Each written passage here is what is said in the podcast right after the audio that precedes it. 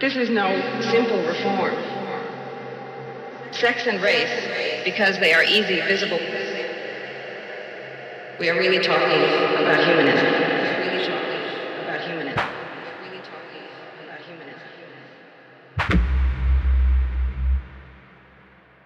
It really is a revolution.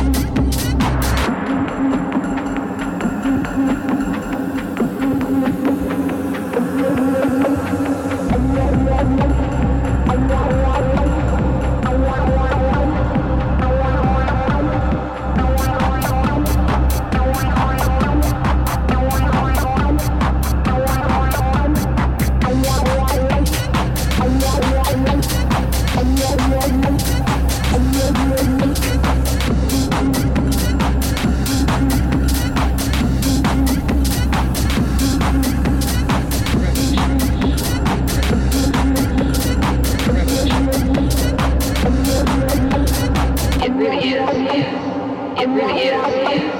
It really is a revolution.